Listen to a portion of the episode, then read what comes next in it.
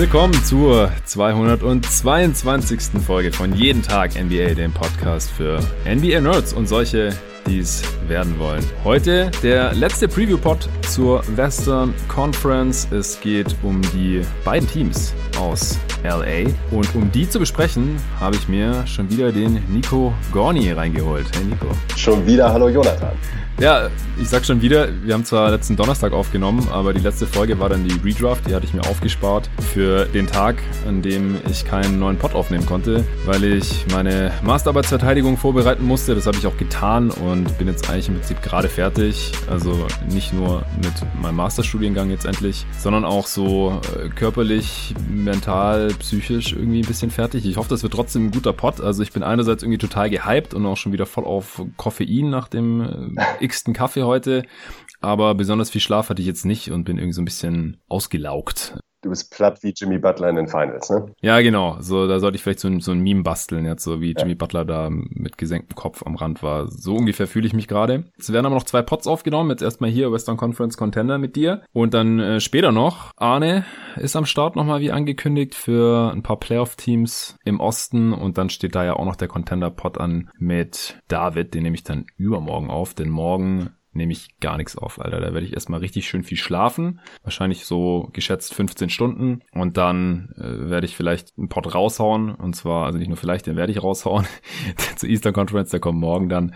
Aber ansonsten werde ich mich morgen wahrscheinlich nicht so viel bewegen. Und dann Donnerstag geht's direkt Volldampf weiter. Dann nehme ich dann mit David zur Eastern Conference auf, zu den Contender-Teams. Und dann sind wir durch mit den Previews. Und dann äh, stehen aber noch ein paar andere Pots an. Formate, die schon länger geplant sind und noch vor Start der Regular Season nächsten Dienstag dann unbedingt raus müssen. Und da bist du auch nochmal bei einem dabei. Die Top 25 Spieler der NBA, wie wir sie heute sehen und nicht nur wir beide, sondern da fließen auch noch die Meinungen, die Rankings einiger anderer Kollegen mit ein. Da gibt's dann so eine Konsensusliste und das werden wir dann zusammen im Podcast besprechen. Das kommt dann nächsten Sonntag und Montag wahrscheinlich kommen die Pods dann raus. Und ich hoffe, Arne kann da auch dabei sein. Er versucht's, er hat richtig Bock, wir haben Bock, die Hörer haben auch Bock, dass Arne da mit dabei ist. Und äh, deswegen hoffen wir, dass er am Start sein kann. Bevor es gleich losgeht, noch kurzer Hinweis, die Folge heute wird von My Müsli gesponsert. Auch jetzt gibt's noch mal einen Monat lang die Chance für euch bei My Müsli was günstiger zu bekommen, wenn ihr über meinen Link bestellt. Mehr dazu gibt's in der Mitte dieser Folge besonders sinnvoll wahrscheinlich jetzt gerade, weil man ja ab morgen eigentlich keine Weihnachtsgeschenke mehr kaufen gehen kann. Und wenn ihr immer ähnlich spät dran seid, wie ich zum Beispiel mit euren Weihnachtsgeschenken, dann könnte das vielleicht die letzte Gelegenheit sein, dass ihr euren Liebsten noch was bestellt, worüber die sich richtig freuen bei MyMüsli und zwar über meinen Link. Und was das genau ist, das erzähle ich euch dann später. So, Nico, erstmal findest du es gerechtfertigt, dass wir heute hier einen extra Pod über die Clippers und Lakers aufnehmen, dass wir die quasi in einer extra Gruppierung drin haben? Mm, ja, das ist ähnlich wie bei den besten Spiel, Spieler der Liga, ohne jetzt spoilern zu wollen, aber ich finde, die beiden LA-Teams sind ähm, ja, fast schon, ich würde fast schon so weit gehen, uns zu sagen, äh, ligaübergreifend, die zwei absoluten Top-Contender. Und ich finde, dass sich das absolut anbietet. Denn es gibt zu beiden genug zu besprechen und ich finde halt eben, dass sie auch, wie gesagt, einfach in einem eigenen Tier nochmal sind. Deshalb macht das durchaus Sinn, das nochmal separat zu machen. Ja, der eine wird es wahrscheinlich Spoiler nennen und der andere, ich würde jetzt einfach mal Teaser sagen. Ja. also nimm jetzt bitte nichts mehr vorweg für unseren tollen Top 25 Spieler Podcast. Gar nichts. Äh, wir wissen jetzt auch nicht, welchen Spieler du gemeint hast. Ja, also ich habe überhaupt keine Ahnung. Äh, Clippers gegen Lakers, ich denke auch, also war ja auch meine Idee, da einen extra Pod so aufzunehmen und natürlich äh, bietest du dich da auch an. Schaust ja nach wie vor sehr viel Lakers, auch äh, wegen LeBron natürlich. Wir sind beide große LeBron-Fans und du bist Ex-Kawhi Leonard-Fan auch als Spurs-Fan. Und die äh, Clippers äh, sind natürlich auch ein super interessantes Team. Äh, ja. Massiv enttäuscht in den letzten Playoffs. Da haben wir auch schon mehrmals drüber gesprochen hier im Podcast. Und die haben ja auch einiges verändert hier in der Offseason. Jetzt am Kader nicht so super viel, aber ein paar Stellschrauben haben sie doch gedreht und vor allem haben sie halt einen Headcoach ausgetauscht. Und die Lakers haben ihren Kader eigentlich nochmal verstärkt, würde ich sagen, unterm Strich und sind ja der amtierende Champ. Zwar war es Bubble Championship und alles ein bisschen anders als sonst, aber das kann man ihnen nicht nehmen und will wahrscheinlich hoffentlich auch niemand. Und jetzt müssen wir uns halt überlegen, sind sie auch der Favorit jetzt für die kommende Saison und das werden wir hier im Podcast tun. Welches Team würdest du denn jetzt Stand heute höher ranken oder als besser einschätzen? Mm, ja, das ist bei mir so ein Mix aus äh, Recency Bias, aber auch Benefit of the Doubt, was LeBron James in einem guten Team betrifft. Mhm. Deshalb würde ich die Lakers immer noch vorziehen. Ja, ich auch. Und deswegen fangen wir hier mit den Clippers an, denn diese Preview-Pods sollen ja auch als Power Ranking fungieren und das Beste kommt dann zum Schluss. Wir arbeiten uns da ja schon über diese ganzen Preview-Pods von unten nach oben in jeder Conference. Deswegen geht's los mit den LA Clippers. Wen siehst du da in der Starting Five?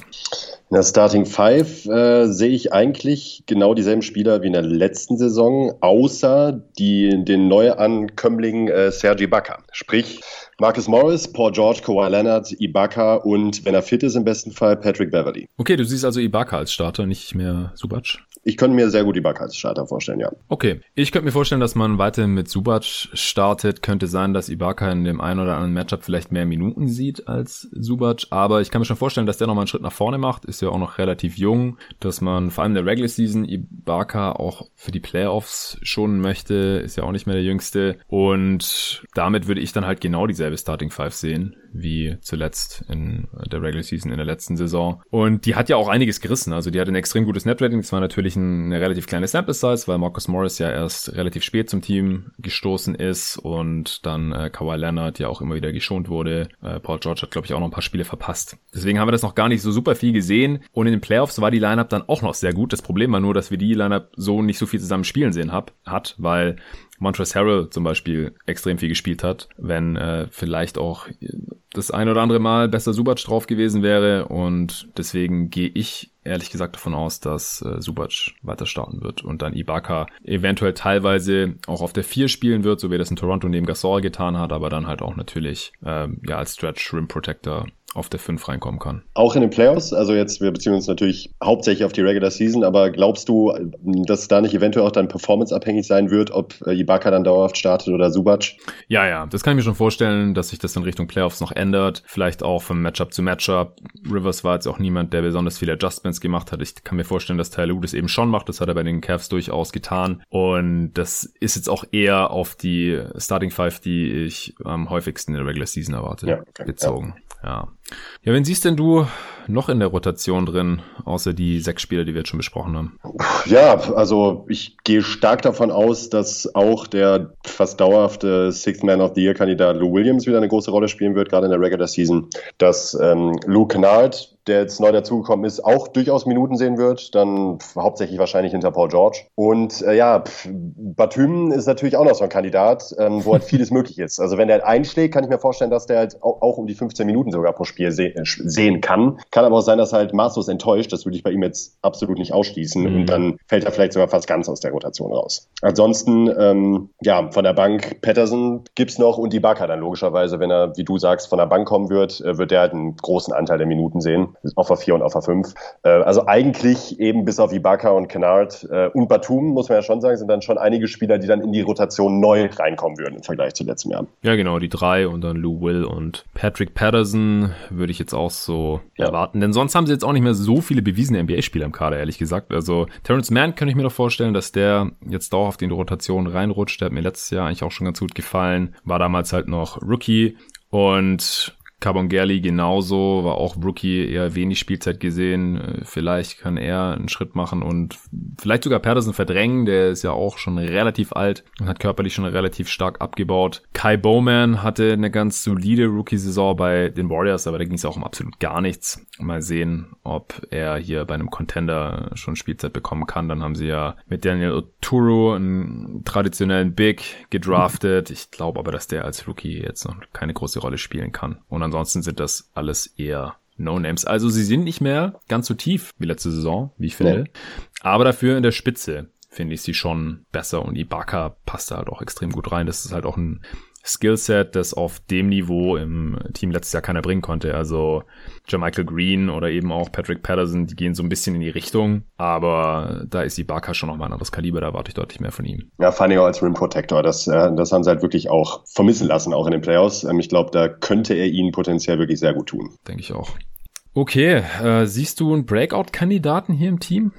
Oh, Breakout-Kandidaten finde ich eigentlich super schwer. Also ähm, ich weiß nicht, ob Luke Kennard in die Richtung vielleicht fällt, aber ich könnte mhm. mir schon vorstellen, dass er tatsächlich einen merklichen Impact zeigen könnte von der Bank. Ähm, Breakout jetzt aber nicht im Sinne von, dass der jetzt äh, 17, 18, 20 Punkte auflegt. Das kann ich mir eigentlich nicht vorstellen. Also tatsächlich, dadurch, dass das eher bewiesene Spieler sind, ähm, sehe ich jetzt keinen Spieler in dem, weder in der Starting Five noch auf der Bank, der jetzt aus dem Nichts auf einmal eine riesige Schippe drauflegen wird. Ja, denke ich auch nicht. Also Luke Kennard hat letzte Saison bei den Pistons ja auch schon in zwar nur 28 Spielen, aber 33 Minuten im Schnitt fast gesehen und ungefähr 16, 4 und 4 aufgelegt. Das wird er bei den Clippers äh, nicht mehr zeigen können. Also nee. allein von den Box-Score-Stats, von den Counting-Stats, weil er einfach nicht die Spielzeit bekommen dürfte, solange Kawhi, Paul George, äh, Marcus Morris oder auch Lou Williams äh, fit sind, werden die sind wahrscheinlich alle mehr Minuten als er sehen. Und tendenziell halt auch mehr Würfe. Jetzt müssen wir halt mal sehen, wie, inwiefern Kawhi noch geschont wird in der kommenden Saison. Äh, ob das wieder genauso läuft wie letzte, dann, wenn er nicht spielt, dann gibt's halt schon Minuten, die irgendwie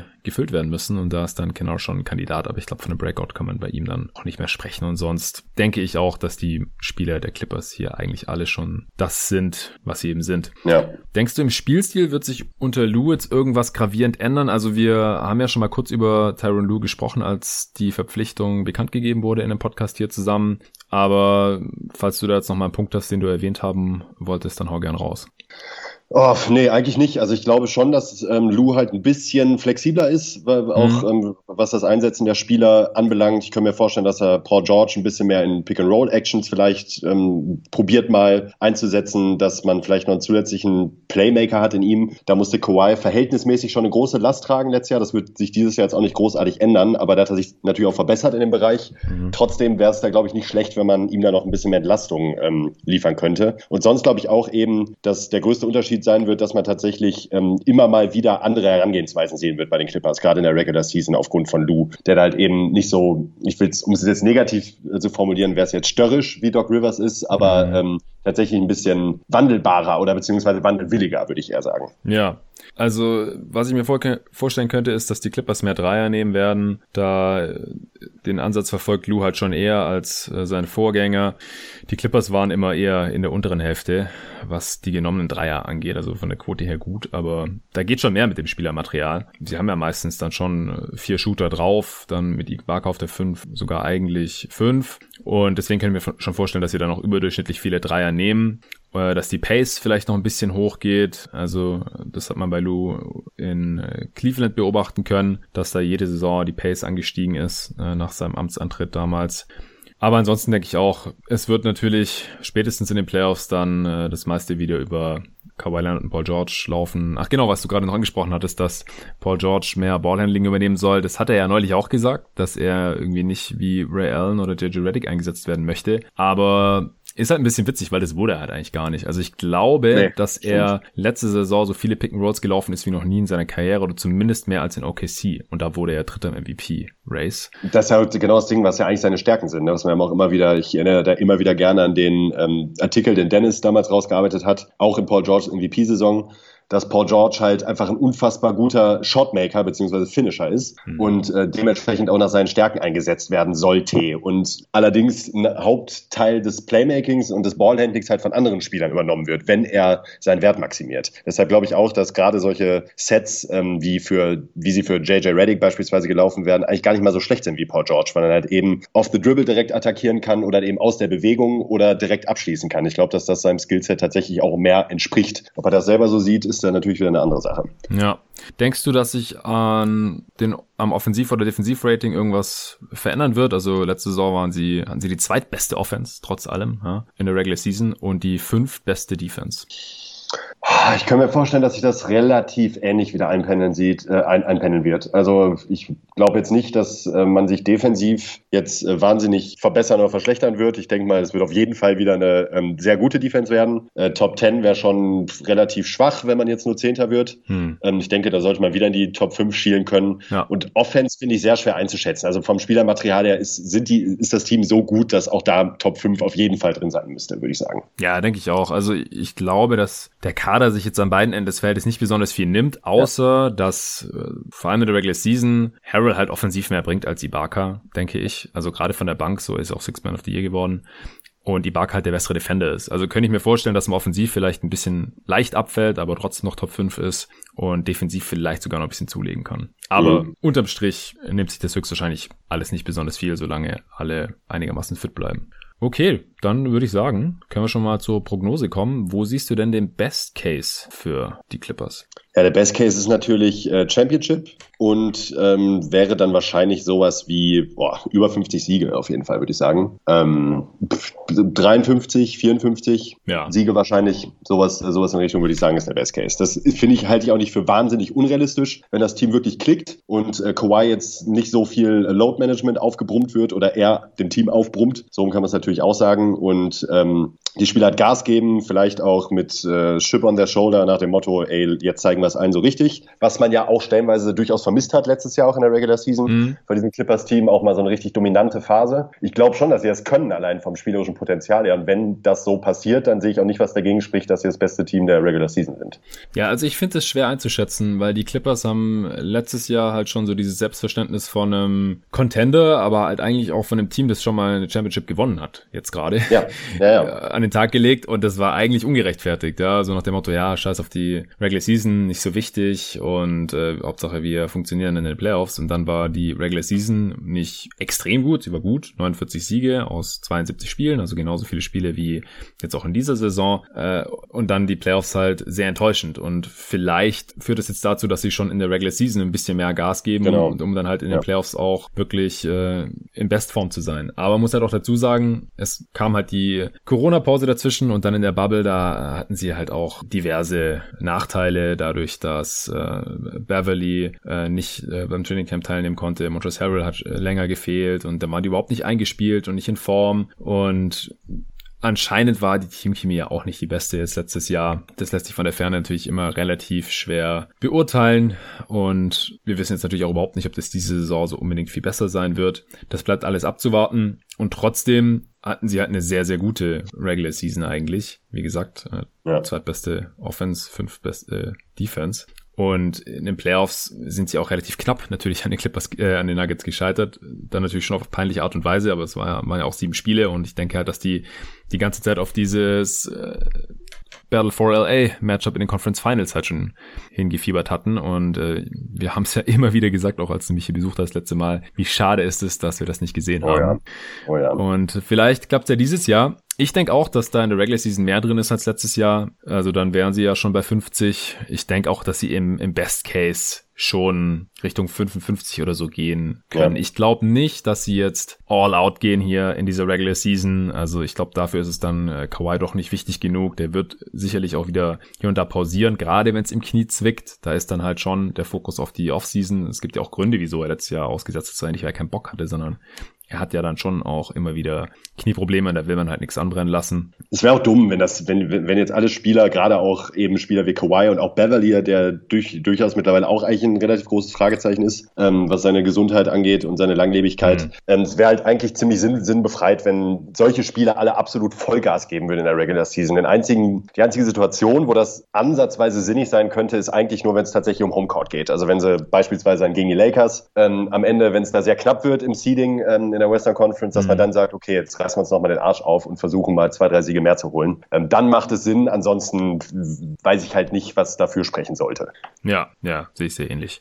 Aber ich glaube halt, dass sie sich eher ein bisschen äh, mehr zurücknehmen werden als jetzt jüngere Teams wie ja. die Mavs oder, oder auch die Suns, wo die halt auch jüngere Spieler haben, die jetzt in der Regular Season auch noch nie irgendwas großartig bewiesen haben oder gewonnen haben. Also Luca, der ist zwar gerade ein bisschen dick, aber in der Mavs Preview hatte ich auch gesagt, da kann ich mir irgendwie was im hohen 50er Bereich vorstellen, einfach nur weil, weil der Bock äh, hat und jung ist und why not? Also das sehe ich bei den Clippers jetzt halt nicht so unbedingt. Die haben schon viele Spieler, die äh, jenseits der 30 sind mit Beverly, Williams, Ibaka, äh, Paul George ist auch 30 geworden im Mai. Also Marcus Morris, Batum wird, nee, ist schon, ist schon längst über 30, wird schon 32 jetzt. Nee, ist er jetzt geworden, gestern. Herzlichen Glückwunsch nachträglich. Ähm, Ja, also älteres Team. Ich glaube nicht, dass sie im hohen 50er-Bereich landen werden, aber so, ja, mittlerer, niedriger, mittlerer 50er-Bereich kann ich mir im Best Case schon vorstellen. Ich sag jetzt einfach mal 54. Das wäre jetzt auch bis dato der zweithöchste Wert nach den Mavs eben. Und Best Case in den Playoffs ist das dann der Titel, oder? Ja. Traust du ihnen schon noch zu? Ja, äh, also ich würde auf gar keinen Fall darauf wetten. Ähm, da würde ich mich sehr, sehr unwohl beifühlen. Ähm, ähnlich wie letztes Jahr, da hatte ich das auch schon. Ich habe bei diesem Team einfach kein gutes Bauchgefühl. Das mhm. ist natürlich weit entfernt von irgendeiner äh, tollen Analyse. ähm, tatsächlich einfach, das fühlt sich einfach nicht so richtig an, dieses Team. Es fühlt sich nicht so an wie so ein Championship-Team. Und das ähm, kann ich jetzt super schwer begründen, erst recht nicht aufgrund des Spielermaterials, weil das ist ohne Frage hat das Championship-Kaliber, auch in der aktuellen Liga. Ähm, aber wetten würde ich niemals auf die Clippers als Champion. Mir fehlt da so ein bisschen der Leader, also ja, ja. sehr softes Kriterium jetzt natürlich, weil wir sind nicht im Lockerroom, wir sind nicht beim Training und wir sind nicht in diesem Team und sowas, aber zeig mir den Leader in diesem Team, den jeder respektiert. Marcus Morris. Marcus Morris, ja genau. Ah, der geht leider eher Richtung so äh, Fake Tough Guy und ja. kann man auch alles brauchen in bei einem Contender, genauso Beverly und so. Aber äh, welcher Champ die letzten Jahre hatte keinen Leader? Gibt's einfach nicht. Also Kawhi ist es halt einfach nicht und ich würde sagen, Toronto ja. war das halt einfach Kyle Lowry. Auf jeden Fall. Und ja. noch eher noch Marcus Soul oder so. So ein Typ haben die Clippers jetzt halt leider auch nicht oder solche Typen. Bei den Lakers, also kann sagen über LeBron, was man will, aber er ist, er ist ein Leader und die Leute haben, haben Bock mit ihm zu spielen und äh, jeder respektiert ihn und er hat es einfach schon oft genug bewiesen. Und Kawhi bei den Spurs, da hat er halt Duncan und Parker und diese ganzen alten Haudegen gehabt und Greg Popovich und sowieso, da muss er das auch nicht unbedingt machen. Also, das muss er halt echt noch beweisen, finde ich. Und Paul George ist es auch nicht. Also, nee. äh, beim besten Willen. Sorry. Und deswegen mache ich mir da halt, bis sie mir das Gegenteil bewiesen haben, auch ein bisschen Sorgen. Ich habe jetzt schon auf Clippers, äh, auf Clippers, auf Twitter oft gesehen, dass die Clippers so als Geheimtipp gelten, auch weil ihre Quote auf die Championship relativ hoch ist, dass die Leute da Geld drauf setzen und so. Aber ich würde da auch eher die Finger von weglassen. Also vor einem Jahr war ich da auch sehr viel positiver gestimmt. Und wie gesagt, in der Bubble, da ist einiges schief gelaufen und in irgendeiner Form will ich Kawhi halt, was das Spielerische angeht, auch noch den Benefit of the Doubt geben. Ich denke, in den Playoffs kann er schon wieder liefern. Das hat er oft genug gezeigt. Aber ja, so das gewisse Etwas, das fehlt dem Team halt schon irgendwie. Ja, finde ich auch. Wobei natürlich auch noch was möglich ist. Ne? Also ich kann mir sehr gut vorstellen, dass die Clippers noch einen Move machen. Hm, ja, ja, das kann durchaus sein. Also manche haben sich auch gewundert, dass sie jetzt hier Lou Williams, Pat Beverly und so gehalten haben. Vielleicht gab es keinen richtigen Deal. Das Front Office der Clippers ist ja auch schlau, die überstürzen da normalerweise nichts. Äh, kann ich mir aber auch vorstellen, wenn es jetzt nicht super läuft bis zur Trade Deadline, dass man hier nochmal irgendwas macht. Ja. Und die sind ja auch offensichtlich gerade all in. Also sie haben ja jetzt auch Paul George äh, seine äh, Max-Verlängerung gegeben. Was hältst du davon eigentlich? Oh, ja, auch ganz schwierig. Also ich, ich finde den Move aus Management-Sicht eigentlich okay. Ähm, ob er den jetzt spielerisch noch wert sein wird, diesen Vertrag in zwei oder drei Jahren, sehr schwer einzuschätzen. Also eigentlich würde ich sagen, dass sein Spiel recht gut altern kann. Mhm. Ähm, auf der anderen Seite kann es eben auch sein, dass es irgendwann dann eben so ein Albatros wird. Aber ich finde, man hat jetzt nicht wirklich eine Option gehabt und auch vielleicht, um Kawhi zu signalisieren, hey, wir wollen hier das hier langfristig aufziehen und nicht, dass ihr äh, nächsten Sommer schon wieder abhaut. Ähm, ist das auch ein Move mit Signalwirkung? Ja. Und ähm, ja, ich finde es auf jeden Fall nachvollziehbar. Ja, ich, ich kann es auch total nachvollziehen. Also wenn du jetzt zu diesem Zeitpunkt die Chance hast, wo du noch nichts gewonnen hast und die letzte Saison ja. so enttäuschend war, ja. einen von beiden langfristig zu halten, dann machst du das natürlich. Ich denke auch, dass Paul George erstmal noch tradbar bleibt auf diesem Deal. Die Frage ist dann halt, wie sieht es in den letzten Vertragsjahren aus? Das ist ja halt meistens so bei diesen äh, riesigen Extensions. Das äh, hatte ich auch erst im letzten Pod zur Western Conference mit Julian, hatten wir das bei Damian Lillard zum Beispiel. Der ist den Deal gerade auf jeden Fall noch wert und er sollte auch tradbar sein damit. Die ja. Frage ist halt, wie sieht es in äh, zwei, drei, vier Jahren aus, wenn die Spieler höchstwahrscheinlich abbauen. Also es gibt natürlich immer diese Outlier, äh, wie LeBron James, über den wir gleich noch sprechen. Die werden dann einfach nicht schlechter und sind das Geld einfach eindeutig wert.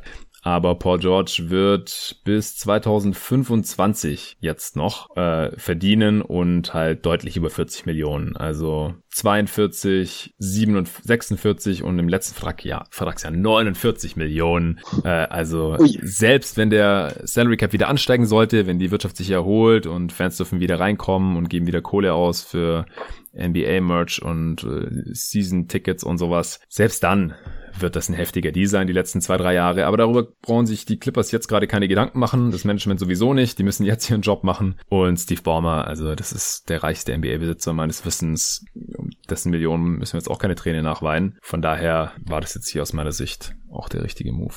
Ja, Worst Case, was denkst du, wie viele Siege holen die Clippers im schlechtesten Fall? Oh, ja, das wird im Worst Case, also ah, würde ich sagen, wahrscheinlich so im hohen 30er-Bereich. Ähm, 38, 39. Ähm, viel schlechter kann ich mir tatsächlich eigentlich nicht, wirklich nicht vorstellen. Es sei denn, es kommt eine richtig, richtig große Fall. Gut, wir sprechen vom Worst Case, das ist natürlich schon recht. Also im allerschlimmsten Fall sage ich jetzt einfach mal 35. Ja, gut, aber die katastrophalen Verletzungen, das ist ja bei jedem Team so, wenn der Star halt irgendwie ja. 20 Spiele fehlt oder sowas, dann verliert man wahrscheinlich mehr als die Hälfte davon und dann kann man hier jeden Worst Case direkt mal um ja. 10 nach unten korrigieren oder um 5 oder sowas. Beim realistischen dann eben hoher 30er, also 37, 38 Siege, würde ich sagen. Ja, also auf jeden Fall mehr als die Hälfte der Spiele gewonnen. Ja. Das wären ja 36. Ich würde sagen, 40 hatte ich bei den Mavs zum Beispiel auch gesagt, die Mavs sind tiefer und wahrscheinlich besser gecoacht.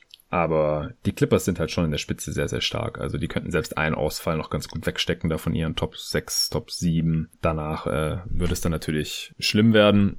Aber davon gehen wir jetzt, wie gesagt, nicht aus. Ich, ich sag 40. Ja. Kommen wir zur Over-Under-Wette. Die liegt bei den Clippers so bei 45,5, 46,5 habe ich auch gesehen. Wenn du müsstest, was würdest du wetten? Over oder Under? Ich glaube, dann würde ich auf Under gehen. Ganz klar. Ist auch die höchste Line, die wir bisher, die, bisher hier bei allen Previews besprochen haben. Und ich bin skeptisch, was hohe Lines angeht in dieser Saison. Denn ich kann mir erstens vorstellen, dass äh, die LA-Teams, äh, um da jetzt auch nicht die Lakers schon zu spoilern, wir sprechen ja gleich noch, aber gar nicht mal unbedingt auf 1 und 2 abschließen werden hier in dieser Western Conference. Wir haben jetzt gerade gesagt, die werden wahrscheinlich in der, in der Regular Season nicht Vollgas geben. Ja, wenn man undergeht, dann sagt man halt, dass sie eine schlechte Regular Season haben als letztes Jahr. Denn da hatten sie 49, auch bei 42 Spielen. Ja, schon sehr niedrig, also schon, schon auffällig niedrig. Das ist mir zu niedrig, ich gehe over. okay. ja, also ist auch, ist auch deutlich näher am Worst Case als am Best Case. Also so viel vertraue ich den Clippers dann schon noch. Ich sag over. Okay. Hast du noch irgendeinen interessanten Aspekt bei den Clippers, den wir noch nicht besprochen haben? Mm, ja, ich finde tatsächlich noch den Aspekt äh, spannend, ähm, ob auch im Vergleich zu letztem Jahr, es wurde halt immer noch nicht so richtig was am Ballhandling bzw. am Playmaking getan in dem Team und das mhm. war halt tatsächlich ein Punkt, den ich auch relativ bedenklich finde, gerade auch wenn es eben tiefer in die Playoffs geht und man sich besser einstellen kann auf die Teams. Ähm, da bin ich mal sehr gespannt, ob da Kawhi vielleicht sogar noch mal ein kleines Stückchen, ein kleines Schüppchen drauflegen kann, mhm. denn er wurde halt schon deutlich mehr in diese Rolle gezwungen und ähm, gezwängt als, äh, als das noch ähm, in Toronto der Fall war. Hat da auch eben tolle Leistung gezeigt. Aber ich glaube, es würde dem Team schon gut tun, wenn da noch ein bisschen mehr Entlastung kommen könnte von der einen oder anderen Ecke. Und da bin ich schon gespannt, was man da so sieht oder ob man da was in der Richtung sehen wird. Ja, ja klar, das ist immer noch eine ihrer Schwächen. Wie gesagt, letztes Jahr hat es trotzdem zu einer Top-Offense gereicht in der ja, Regular Season. Ja. Also ich spreche jetzt vom höchsten Level. Also ja, ja, genau. Also späte Playoff-Runden könnte es eventuell zum Problem werden. Nee, ansonsten habe ich da jetzt auch nichts mehr. Das beste Asset dürfte immer noch Kawhi Leonard sein, auch wenn der nächsten Sommer gehen kann. Also ich wüsste nicht, was jetzt hier einen höheren Trade-Wert hat im nee. Roster der Clippers. Und ihre Picks sind zum größten Teil in Oklahoma City. äh, nur der diesjährige 2021er First, den haben sie noch, aber der wird wahrscheinlich ganz am Ende der ersten Runde landen irgendwo. Von daher dürfte es Kawhi sein. Schlechtester Vertrag? Boah. Ja, ist, jetzt, ist jetzt fies, wenn wir Paul George sagen, aber die letzten ja. Jahre wären halt sehr sicher äh, mies. Ja. Aber wir hätten es trotzdem gemacht. Ansonsten, ja, Marcus Morris ist leicht überbezahlt, aber konnten sie auch nicht gehen lassen. Der verdient halt äh, 2022, äh, 23, 24 verdient er so 16, 17 Millionen. Kann mir schwer vorstellen, dass er das noch wert sein wird. Aber ansonsten haben die eigentlich auch keine schlechten Deals einfach. Nee, ein Katastrophendeal gibt's da nicht. Nee. Dann war's das schon zu den LA Clippers. So, es wird mal wieder Zeit für einen kurzen Spot und dieses Mal wie angekündigt von My Müsli. Wenn's dir wie mir geht, dann ist My Müsli gleich aus zwei Gründen was für dich. Erstens, du hast immer noch kein Weihnachtsgeschenk für deine Mutter, Schwester, Cousine oder Großeltern. Kein Ding, auf mymüsli.com findest du sicher was passendes zum Verschenken. Zweitens, du magst Müsli und es ist einfach selber. Ich selbst esse extrem viel Müsli, einfach weil es gesund ist, satt macht und sehr, sehr, sehr lecker sein kann. Eine perfekte Fitnessmahlzeit. Warum jetzt ausgerechnet My Müsli? Wenn du in den nächsten vier Wochen, also bis zum 15.01. über den Link mymuesli.com slash jeden Tag NBA als ein Wort und dann die Zahlen 1, 2 für November, den 12. Monat. Für mindestens einen Zehner bestellst, bekommst du einen Müsli-Mix im Wert von 10 Euro kostenlos dazu und unterstützt halt gleichzeitig noch jeden Tag NBA, diesen Podcast. Im Müsli-Mixer kannst du dir dann deine Lieblingszutaten, den Namen deines Müslis und noch ein Wunschdesign auswählen. Das ist doch mal was anderes. Gerade jetzt zu Weihnachten ist das ein perfektes Geschenk, falls ihr noch nichts habt. Und Weihnachten, Leute, es ist schon in einer Woche. Also, um zu checken, dass ein Mix im Wert von 10 Euro bei Bestellung ab 10 Euro ein guter Deal ist, muss man noch nicht mal ein Analytics-Nerd sein. Sind quasi zwei Points per Possession. Mein Müsli ist Bio und da gibt's haufenweise vorgemixte Müslis für alle Geschmäcker. Aber, und das ist ja das eigentlich Coole an meinem Müsli, man kann sich da sein komplett eigenes Ding aus über 80 verschiedenen Zutaten online zusammenstellen und zuschicken lassen. Ist eh besser, denn raus sollten wir jetzt eh nicht mehr gehen. Draußen einkaufen ist schwierig, Geschenke kaufen sowieso ab heute verboten. Also, entweder du stellst deinen Liebsten da was Feines zusammen oder bestellst eins der leckeren vorgemixten Müslis, wie zum Beispiel das Superfruit Müsli. Ich habe ja auch wieder verschiedenste Müslis zum Probieren bekommen und die waren super schnell weg. Also Freunde, wenn ihr euch selbst oder anderen was Gutes tun wollt, dann geht über meinen Link mymüsli.com slash jeden Tag NBA 12 staubt das Probierpaket mit ab und helft obendrein mir dabei, dieses Projekt hier jeden Tag NBA voranzutreiben. Also nochmal, mymüsli.com slash jeden Tag NBA 12 gültig bis zum 15. Januar ab heute. Link findet ihr wie immer auch in der Beschreibung. Und jetzt geht's weiter mit den Previews. Kommen wir zum anderen und jetzt auch endgültig wieder besseren Team in LA, den Champions, den LA Lakers. Wen siehst du da in der Starting Five? Ah, das finde ich äh, tatsächlich schon gar nicht so einfach, ähm, denn jetzt, äh, es gab ja die kleine, ich möchte jetzt mal nicht Kontroverse nennen, aber Dennis Schröder ähm, sagt ja zumindest, dass er starten möchte. Frank Vogel hat das mehr oder weniger dementiert. Ähm, ich gehe tatsächlich nicht davon aus, dass er starten wird. Also ich fände es auch am schlausten, wenn er nicht starten wird ähm, und man da ein bisschen mehr staggert und dafür sorgt, dass LeBron vielleicht auch mal besser entlastet werden kann, wenn er nicht auf dem Feld steht. Also im Sinne von, dass er sich auch mal mehr Pausen gönnen kann, was er ohne Frage tun sollte in dieser Regular Season der kommenden. Also ich kann mir vorstellen, dass Schröder eben nicht startet und man tatsächlich mit Matthews und KCP ähm, versuchen wird, äh, das Spiel zu starten. Was nicht heißt, dass nicht Schröder schon nach wenigen Minuten dann reinkommen könnte. Aber ich könnte mir vorstellen, dass das sinnvoll ist in Bezug auf Entlastung im Ballhandling. Hieße dann also LeBron James, KCP, ähm, Wesley Matthews, Anthony Davis und dann wahrscheinlich äh, Marc Gasol. Ja, äh, ich habe es genauso außer, dass ich Schröder drin habe, stand heute, weil ich glaube halt auch einfach, dass LeBron schon viel geholfen wäre, wenn er nicht dauernd den Ball nach vorne vorne äh, schleppen muss. Und das muss er halt, wenn KCP und Matthews mit ihm starten, weil das würde ich ihnen nicht darauf zutrauen, außer vielleicht gegen die schlechtesten On-Ball-Defender der Liga. Also das ist einfach äh, nicht ihre Stärke und Schröder kann das natürlich machen. Ich kann mir dann schon auch vorstellen, dass Schröder und äh, James viel gestaggert werden. Und natürlich auch wieder Davis und James, so wie wir das letztes Jahr schon gesehen haben. Ich würde Harold eigentlich nicht starten, weil Gasol passt da schon deutlich besser rein. Ja, Harold würde ich auch nicht starten. Also Harold ist zu Recht ein guter Six-Man, also letztes Jahr der Beste, wenn man nach dem Award geht. Kann mir auch vorstellen, dass er deutlich mehr Minuten sieht als Gasol und natürlich auch viel neben Davis spielen wird. Aber ich würde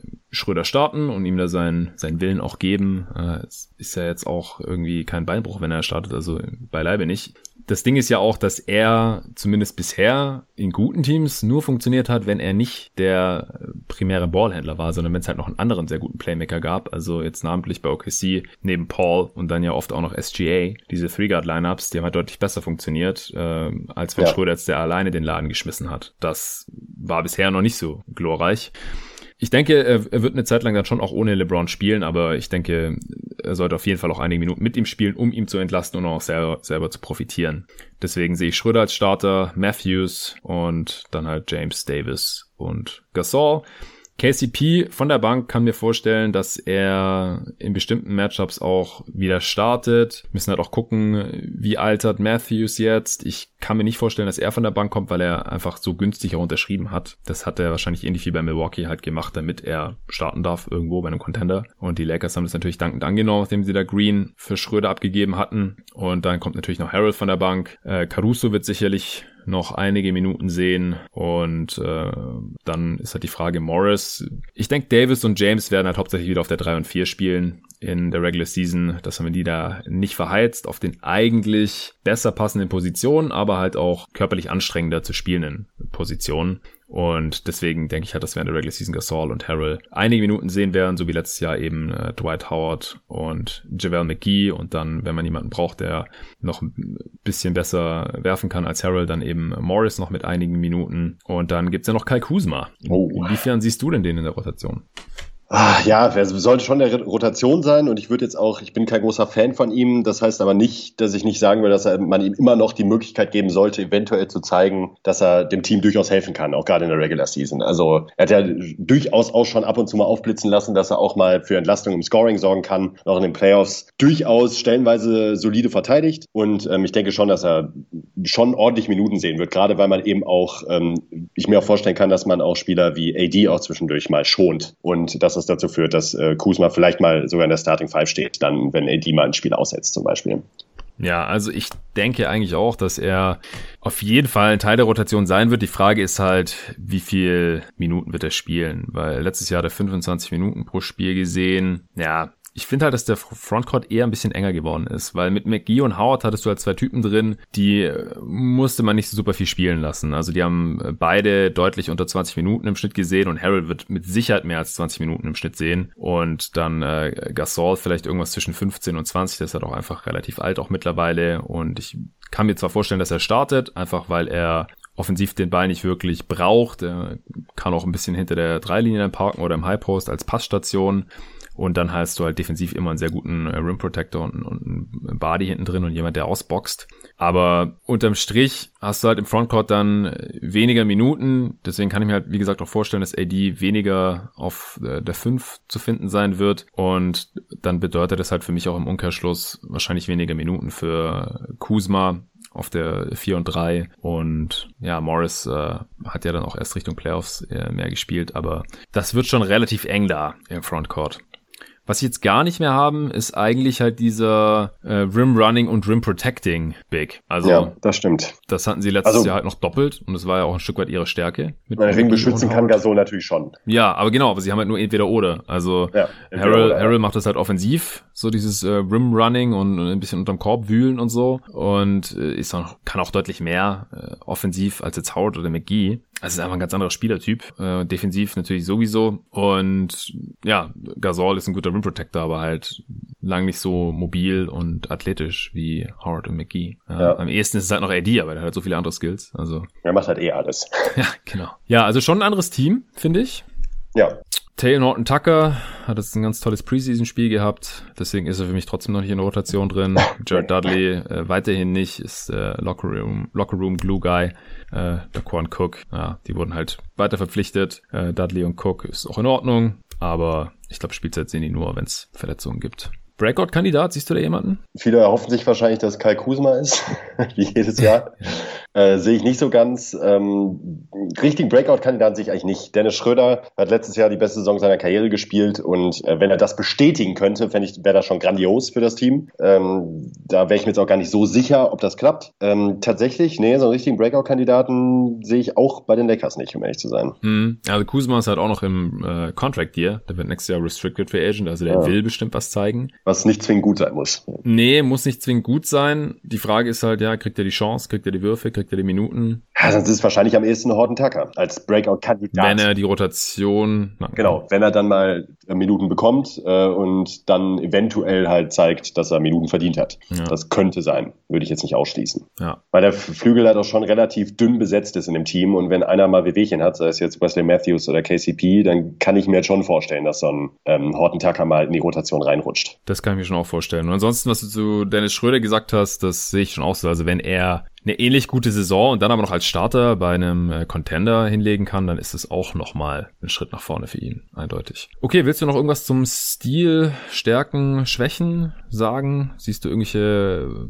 Problemstellen, vor allem dann halt auch in den Playoffs? Wie gesagt, die Regular Season ist nicht so super wichtig für die Lakers. Die werden schauen, dass sie fit in die Playoffs kommen, zu dem Zeitpunkt eingespielt sind und auch variabel sind für verschiedenste Matchups. Sind sie für dich der Titelfavorit jetzt gerade auch? Ja, ja, würde ich schon sagen. Also ich glaube, dass das Team offensiv potenziell besser ist als letztes Jahr. Ähm, gerade in der Regular Season werden Spieler wie Harrell ähm, enorm helfen, glaube ich. Äh, auch um eben die Last von Spielern wie LeBron und Anthony Davis zu nehmen. Auch Dennis Schröder wird enorm helfen und die mhm. sind allein von der Qualität her schon bessere Spieler als die, die das Team jetzt verloren hat. Also Rondo in allen Ehren, aber ähm, gerade für die Regular Season glaube ich eben, dass das Team offensiv besser sein wird und auch in den Playoffs hat man zumindest, da sind natürlich Fragezeichen hinter Spielern wie Harrell und Schröder ähm, in den Playoffs, aber man hat zumindest mehr Potenzial. Und ähm, man denkt es ja immer nicht, wenn man sich das Spielermaterial anguckt, aber wenn die Lakers eine Schwäche hatten, äh, dann war es ja tatsächlich die Offense. Sowohl in der Regular Season als auch äh, gerade in der, in der Bubble, Bubble war es halt katastrophal bis zu den Playoffs, mhm. ähm, bis zu einer bestimmten Phase. Und da glaube ich schon, dass man da besser aussehen wird. Dafür könnte man defensiv eventuell ein bisschen abbauen, könnte ich mir vorstellen. Ja, das glaube ich auch. Also ich bin auch gespannt, wie viel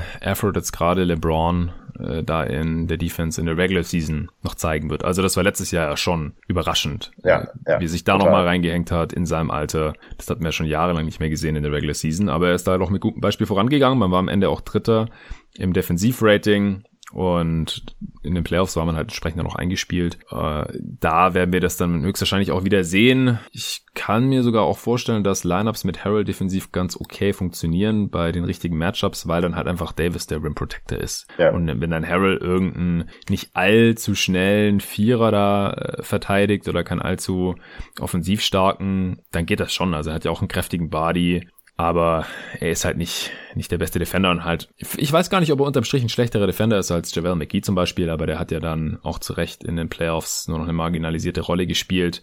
Und das wäre dann halt schon schade, wenn man auf Harold die volle Mid-Level-Exception verwendet und dann spielt er manche Matchups Ab der zweiten Runde spielt er nicht mehr. Aufgrund ja. der ja. Defense, ja. Und offensiv bringt er halt kein Shooting. Ja. Das äh, gefällt mir nicht so gut vom Fit her. In der Regular Season gehe ich mit. Also äh, wird auf jeden Fall für Entlastung sorgen. Der, der wird einfach auf seine Punkte kommen. Der wird wahrscheinlich auch im Pick and Roll mit Dennis Schröder da sehr gut funktionieren und wenn LeBron sitzt oder wenn vielleicht sogar LeBron und AD sitzen, dann kann man einfach die zwei mal ein bisschen ihr Ding machen und noch ein, zwei Shooter daneben äh, stellen, ihr Ding machen lassen. Und äh, dann muss man vielleicht auch LeBron und AD gar nicht mal mehr so sehr staggern. Und wenn die beiden zusammenspielen, dann zerstören die die Regular Season ja sowieso alles. Also könnte ich mir auch vorstellen, dass da Vogel sein Pattern ein bisschen anpasst. Letztes Jahr war man Elfter offensiv. Das kann ich mir vorstellen, dass man da in die Top 10 kommt. Und defensiv ist man dann vielleicht nicht mehr auf Platz drei, sondern nur noch so, weiß nicht, fünf, sechs, sieben in der regular season kann schon sein. Ja, Davis ist halt so gut, dass er eigentlich fast hm. schon, also auch mit dem Spielermaterial, was um ihn rum ist, eine Top 5 Defense fast schon garantiert. Würde ja. ich, so weit würde ich mir aus dem Fenster lehnen. Also ja. Top 5 fast. Sag mal, Top 10 ist garantiert und äh, wäre schon sehr enttäuschend, wenn man nur die 10 beste Defense Sie hat. haben halt auch fast keine richtig schlechten Defender hier im Kader. Nee. Also nee. weder Regular Season noch Playoffs. Also auf Playoff Rondo muss man da nicht mehr hoffen. Der war in der Regular Season eine Katastrophe und in den Playoffs äh, wechselhaft, aber halt trotzdem manchmal der drittbeste Spieler. Das muss man sich echt nochmal geben. Und wenn das jetzt hier dann äh, ein Harrell oder ein Schröder sein kann, also die halte ich halt eigentlich schon für, für, besser als Rondo im Schnitt. Und defensiv in der Regular Season ja. ist Schröder auf jeden Fall besser als Rondo.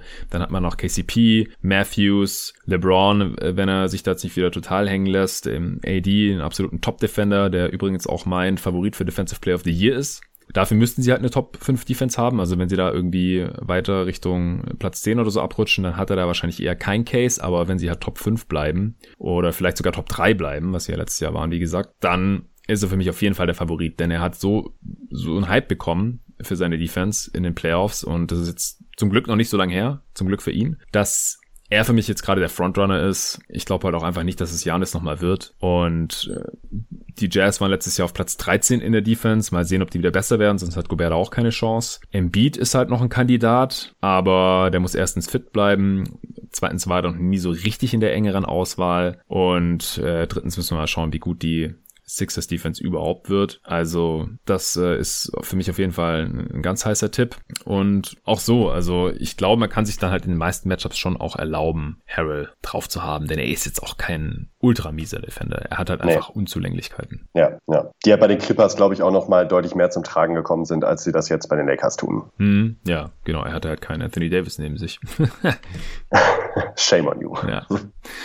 Ja, was denkst du, wie viele Siege die Lakers im Best Case holen können? Ja, da würde ich eigentlich mir genauso was wie bei den Clippers vorstellen können. Also so im mittleren 50er-Bereich. Mhm. 55, 56 Siege. Also, ja, sagen wir mal 56. Letztes Jahr hatten sie 52 aus 71 Spielen Und wie gesagt, ich kann mir vorstellen, dass LeBron ein bisschen langsamer macht. Anthony Davis mal sehen. Und äh, wie gesagt, Schröder und Harrell können eigentlich wahrscheinlich Vollgas geben während der Regular Season und deswegen für mich ein Upgrade. Und deswegen ja. würde ich tendenziell auch eher mit bisschen mehr rechnen, vor allem im Best Case, als sie letztes Jahr hatten. Also sage ich dann auch. Also bei den Mavs habe ich 58 gesagt im Best Case. Ui. Das muss ich den Lakers eigentlich auch zutrauen. Also die ja, haben ja. LeBron und AD. Das ist zwei First-Teamer, ja.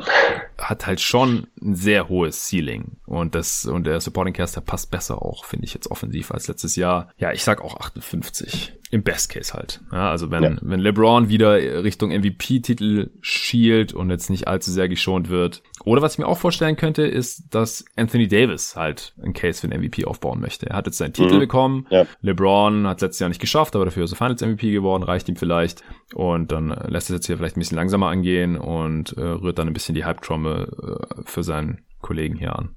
Und da muss halt Davis auch entsprechend spielen natürlich. Und dann kann ich mir aber auch vorstellen, dass die im hohen 50er-Bereich landen. Worst Case? Ja, ich sehe den Worst Case tatsächlich mh, hm, noch ein bisschen höher als bei den Clippers, also hm. ein bisschen besser ja. als bei den Clippers. Ähm, also im hohen 30er-Bereich, ich sage jetzt einfach mal 39. Hm, ja, also ich kann mir schwer vorstellen, dass die Lakers nur drei Spiele über 500 landen, ehrlich gesagt wie gesagt, diese Saison ist sehr komisch. Alles ja, ist möglich. Ich kann es mir auch eigentlich nicht vorstellen, aber ja. Ähm, kann sein, dass LeBron 15 Spiele geschont wird oder sowas. Worst Case. Ist ja, ja, ja, ja. Ich glaube, dass der Floor halt schon relativ hoch ist, weil normalerweise wird einer von AD und LeBron spielen. Ja, LeBron hat halt mal miese Regular Season Teams, beziehungsweise auch insgesamt Leistungen, aber der hat halt auch nie auch nur ansatzweise sowas wie ein Anthony Davis neben sich. Deshalb äh, mhm. äh, stimmt das schon. Ist man da vielleicht, ja, 39 ist halt wirklich sehr, sehr, sehr tief angesetzt. Ja, ich, ich gehe über 40, sag 41. Das Over-Under liegt bei 46,5 oder 47,5, je nachdem, wo man da so guckt. Was würdest du da wetten? Da gehe ich, bei den Lakers gehe ich over, knapp, aber da gehe ich over, weil ich mir allein Spieler wie Schröder und Harold, das ist auch zwischendurch immer wieder angesprochen, ich glaube, die werden einfach dafür sorgen, dass man tatsächlich auch viele Teams einfach überrollen wird, auch in der Regular Season, ohne dass LeBron und äh, AD sich jetzt wirklich alle Beine ausreißen müssen. Und ähm, ich glaube, kann mir auch sehr, sehr gut vorstellen, dass dieses Team auch wieder eine sehr gute Chemie entwickelt und dann auch eben in so einer, in so einer Art Lauf kommt, wo man dann halt wirklich mit Leichtigkeit eben die Spiele gewinnt. Ähm, und äh, deshalb, also ich würde, ich würde knapp overgehen. Ja, gehe ich mit. Ich denke auch, dass die Lakers sehr gute Chancen haben, hier mindestens 47, 48 Spiele zu gewinnen. Das sind jetzt auch keine astronomischen Zahlen. Nee. Und die Buchmacher haben ja schon ein bisschen mit eingepreist, dass dieses Jahr alles ein bisschen anders ist. Hast du jetzt noch irgendeinen interessanten Aspekt zu den Lakers, den wir noch, den wir noch nicht besprochen haben? Nee, ich glaube nicht. Ja, also ich tatsächlich auch nicht. Das mit Davis Defensive Player of the Year oder eventuell MVP-Kandidatur, das hatte ich hier schon angebracht, dass ich nicht genau weiß, was äh, wir von LeBron erwarten können. Wie gesagt, letztes Jahr da nochmal überraschend stark Vollgas gegeben. Aber das würde ich jetzt eher nicht erwarten nach so einer kurzen Offseason. Noch ein Jahr älter, Champ geworden. Jetzt eigentlich nicht mehr so viel zu beweisen in der Regular Season. Da wird dem wahrscheinlich ein weiterer Titel dann deutlich wichtiger sein. Ja, hoffe ich auch. Hoffe ich auch. Also ich habe mich sehr gefreut, wenn er letztes Jahr nochmal den MVP-Titel gewonnen hat, ohne jetzt äh, auch nur ansatzweise Janis-Titel anzweifeln zu wollen. Äh, hätte, mich, hätte mich einfach gefreut, wenn er Regular Season nochmal einen abgestaubt hätte. Mhm. Aber ich glaube auch, dass das nochmal so ein letztes Aufbäumen war und ich glaube auch, dass er in der Regular Season jetzt wirklich einen Schritt zurück macht. Würde ich auch von ausgehen. Aber wäre jetzt auch nicht das erste Mal, dass LeBron uns da nochmal überrascht. Jo, absolut.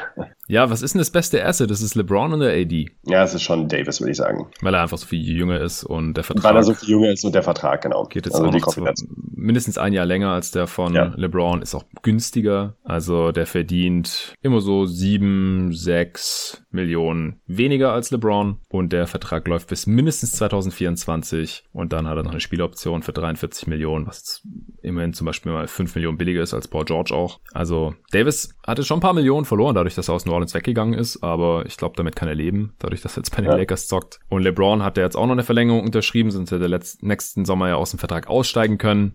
Und jetzt läuft der Vertrag auf jeden Fall bis 2023, da wird er dann 44,5 Millionen verdienen. Also das könnte schon noch wert sein, wenn nicht spielerisch, dann auf jeden Fall ähm, spielt er die Kohle wieder rein und er wird auch deutlich besser altern als jetzt äh, diese ganzen äh, kleineren Guards, die einfach von ihrer Athletik leben und nicht wirklich einen Wurf haben. Also LeBron kann halt auch einfach im Zweifel dann äh, reiner Power Forward sein und äh, selbst wenn er dann nicht mehr auf der Dribble großartig an seinen Defendern vorbeikommt irgendwann in zwei, drei Jahren. Finde ich aber eine, eine, spannende Frage eigentlich, weil ja, ich glaube, Stand auch. jetzt würden viele Teams noch richtig viel abgeben, einfach nur, dass man LeBron hat und den ganzen Hype mitbekommt. Also egal, ja. Egal was da dann an Teamerfolgen rumkommt. nur ja, für die nächsten ein, zwei Saisons. Das Ding ist halt, dass ähm, LeBron halt vielleicht der beste Spieler aller Zeiten ist. Das ist mal hingestellt. Eins, zwei oder drei ist jetzt eigentlich egal in diesem Zusammenhang. Ähm, wenn man das mal ausklammert, ist Anthony Davis halt auch so sensationell anders, beziehungsweise besonders auch als Spielertyp. Ähm, es gibt halt kaum Big Men, die auch nur, also jetzt sowieso, die auf ADs Level sind, äh, gibt es meiner Meinung nach in keinen in der Liga, aber auch mhm. unabhängig davon, ähm, sind sehr gute Big Men halt nochmal deutlich schwieriger zu bekommen, finde ich, als ähm, solide Wings oder sehr gute Wings. Jetzt nicht, damit wir jetzt nicht sagen, dass LeBron James nur ein sehr guter Wing ist, aber ähm, äh, ich hoffe, du weißt, was ich meine. Ja. Also dieses Skillset ist so passend und einzigartig für jedes Team, egal in welche Konstellation, kriegt man AD halt überall rein, ähm, weil er offensiv und defensiv halt so flexibel und ähm, variantenreich ist, dass ich, glaube ich, eben mit dieser Kombination aus dem Alter und der Vertragslänge schon ihn nehmen würde. Und ich bin ein sehr großer LeBron James-Fan. Ähm, ja. Also aus Teambuilding-Sicht ist es für mich auch keine Frage, einfach weil okay, Davis ja. irgendwie, was ist er, neun Jahre jünger, glaube ich, als LeBron ist und noch länger der Vertrag ist und günstiger. Also mit dem gewinnst du halt in den nächsten fünf Jahren mehr als mit LeBron, wenn du jetzt einen von beiden hast und halt irgendein x-beliebiges Team außenrum. Aber ich ja. kann mir trotzdem vorstellen, dass wenn du jetzt alle 29 GMs fragst, oder die Besitzer machen ja im Endeffekt wahrscheinlich den Call, dann würden wahrscheinlich, würde ich tippen, jetzt mehr LeBron James wollen. Einfach ja, nur, weil du mehr, weil es LeBron James weil es LeBron ist einfach. Du, du hast sofort eine Meute von Reportern da, du hast direkt einen Haufen Bandwagoner da, ESPN berichtet 24-7 über dein Team und es ist dann auch ich egal. Ich werde Fan von dem Team. Du wirst Fan von dem Team. Ich werde äh, Fan von dem Team, also neben unseren äh, Herzensteams natürlich, ja, Spurs und Suns. Aber das kann ich mir schon vorstellen. Und das ist sehr, sehr verrückt ja. eigentlich, ja. wenn man mal so ein bisschen drüber nachdenkt. Total, total. Aber es ist LeBron James. Du hast es auch, es ist einfach, es ist LeBron James. Punkt. ja, so ist es. Es ist nicht nur der beste Spieler der Liga oder war mal der beste Spieler, es ist halt LeBron James. So, und das ist halt tatsächlich einfach nochmal was anderes als einer der vielleicht drei oder vier oder fünf besten Spieler der Liga mit Anthony Davis. Ja. Ja, LeBron äh, wird ja jetzt 36 am 30. Dezember. Ach, erst. Ja, und Anthony Davis ist 27, also tatsächlich ja, ja. neun Jahre. Äh, Davis wird im März dann 28. Ja, so jung, ey. Das Team ist generell relativ jung, ne? Es ist halt äh, gut gespickt mit ein paar Veteranen, ja. die halt eben das Alter mitbringen. Äh, Marc Gasol und Dudley, der kaum spielt, und eben LeBron selbst. Aber ansonsten halt eigentlich alle Leistungsträger unter 30. Ähm, Wesley Matthews kann man jetzt mal so irgendwie ausklammern. Morris. Ein bisschen ähm, sollte dem Team auch gut tun. Ja. Wieder ein guter Mix. Auf jeden Fall. Schön, dann denke ich, reicht es auch schon zu den Teams aus LA. Damit sind wir durch mit der Western Conference. Wie gesagt, es kommen noch zwei weitere Previews zur Eastern Conference. Die nächste dann mit Arne Brandt zu den Hawks, Pacers und Raptors und dann die letzten fünf Teams. David und ich haben es einfach die Contender in der Eastern Conference genannt oder von mir aus auch die besten Teams in der Eastern Conference. Wer da jetzt genau welche Titelchancen hat oder wen wir da ganz vorne sehen in der Regular Season, das werden wir dann noch genauer besprechen in der übernächsten Folge. Dann gibt's noch den Top 25 Spieler Podcast. Wird wahrscheinlich ein Zweiteiler mit auf jeden Fall Nico, hoffentlich Arne dann auch noch Richtung Wochenende. Und dazwischen gibt's noch die 10 besten Spieler der Liga, die maximal 24 Jahre alt sind. Also von mir aus die 10 besten Talente, die man jetzt haben möchte, um eine Franchise mit ihnen zu starten. Den Pod nehme ich mit David und Tobi Bühner auf. Da freue ich mich auch schon richtig drauf. Also ist noch einiges geplant hier vor Weihnachten und vor Start der Saison natürlich auch. Checkt gerne mein Müsli aus, mymüsli.com slash jeden Tag NBA 12. Die nächsten vier Wochen bekommt ihr da einen kostenlosen Müsli-Mix im Wert von 10 Euro ab einer Bestellung von 10 Euro und verschenkt es gern zu Weihnachten oder wenn ihr selber gern Müsli esst, so wie ich zum Beispiel, dann gönnt euch Müsli von MyMüsli. Vielen Dank dir, Nico. Vielen Dank allen fürs Zuhören und bis zum nächsten Mal.